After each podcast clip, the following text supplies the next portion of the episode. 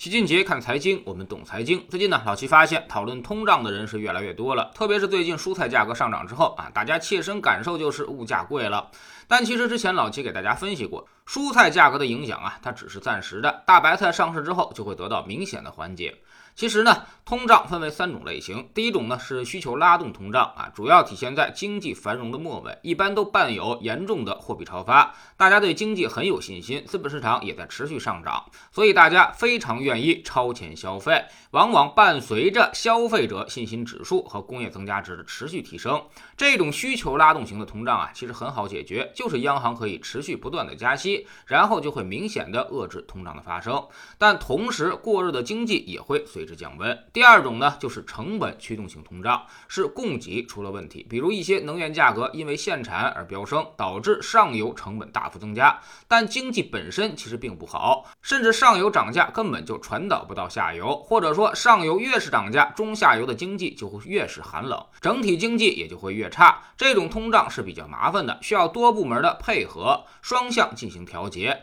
供给的问题需要交给其他的部门来解决，要么尽快的恢复生产，要么的快速的增加进口。而央行这一块呢，不但不会紧缩货币，甚至会降准降息，刺激经济，给中下游的中小企业纾困。第三种就是工资型通胀，兼具需求拉动和成本推动的影响，工资出现了明显幅度的上涨，但是生活并没有得到明显改善，工资驱动着社会物价持续上升，这个呢就会陷入一个麻烦的循环，很可能会让整个经济陷入到滞胀当中，而且持续时间通常都会很长。最典型的就是七十年代的美国，结束了五六十年代的大繁荣，然后到了七十年代又赶上了石油危机，结果陷入到了滞胀的漩涡当中。那么问题来了，我们现在属于哪种通胀类型呢？其实呢是很好分辨的，肯定是第二种，因为我们最近几年压根儿就没出现过繁荣，也没有提升过需求，甚至今年的社零数据还在持续的下降当中，说明社会需求在明显减弱，而经济上工业增加值也好，采购经理人指数也罢，也都在快速的下降，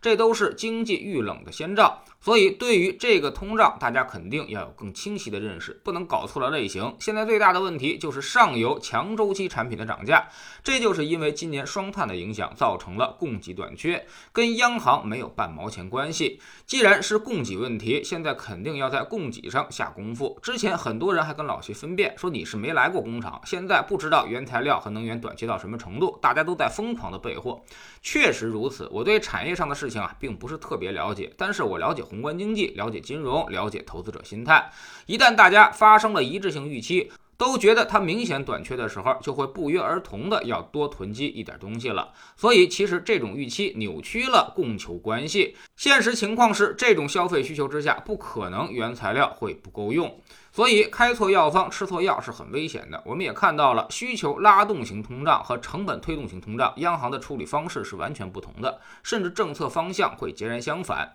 现在我们已经看到了相关部门的行动，保障供给，打击囤积居奇。半个月时间，动力煤价格就暴跌了一半，几种大宗商品的价格也全都出现了明显的回落。上半年，老齐在知识星球秦杰的粉丝群里面就有过一个明确的判断，强周期将在今年的三季度必然出现拐点。如今呢，这个判断基本兑现。大宗商品的铜和螺纹钢，其实早在五月份就见到了高点，只有疯狂的铝和煤还在持续的上涨创新高。但是到了十月中旬，相当于第四季度刚开始，也出现了明显的暴跌。所以现在大家基本上都已经看明白了，上游原材料全部都得到了控制，但后知后觉者可能已经是损失惨重。这段时间在期货市场上以及在股市上，在强周期的行业当中，赔钱的人可谓是比比皆是。老齐总是说啊，即便你参与了七八月份的暴涨行情，但拿到现在也几乎没有利润了。而且这种暴跌之下，你是很难撤得出来的。未来大宗商品会继续回落，这波强周期已经彻底结束。PPI 高点将在十一月份的数据中得到体现，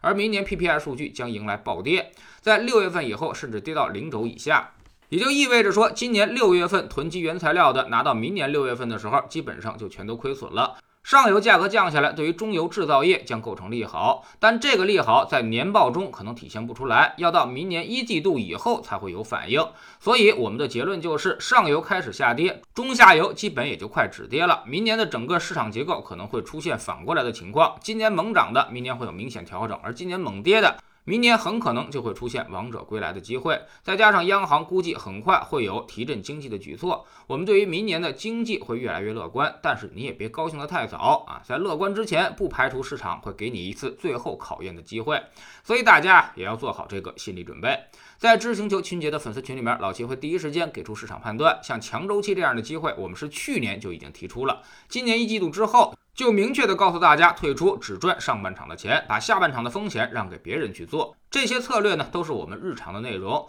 最重要的是判断，有时候是会有错误的，但是策略不容有失。判断对了可以多吃肉，即便错了啊，那么也要有汤喝。这就是判断和策略的区别。我们总说投资没风险，没文化才有风险。学点投资的真本事，从下载知识星球找齐俊杰的粉丝群开始。我们不但会给出结论，还会告诉你逻辑和原因，让你自己掌握分析的方法和技巧。在知识星球老齐的读书圈里，我们昨天呢开始讲比尔·米勒的投资之道。昨天呢，我们说到了科技越先进。你其实就越不容易赚到钱，交易越是方便，你赔钱的速度就会越快，赔的钱也会更多。这又是为什么呢？每天十分钟语音，一年为您带来五十本财经类书籍的精读和精讲。喜马拉雅的小伙伴可以在 APP 顶部搜索栏直接搜索齐俊杰的投资书友会，老齐每天讲的市场策略和组合配置以及讲过的书都在这里面。读万卷书，行万里路，让自己获得提升的同时，也可以产生源源不断的投资收益。欢迎过来体验一下，给自己一个改变人生的机会。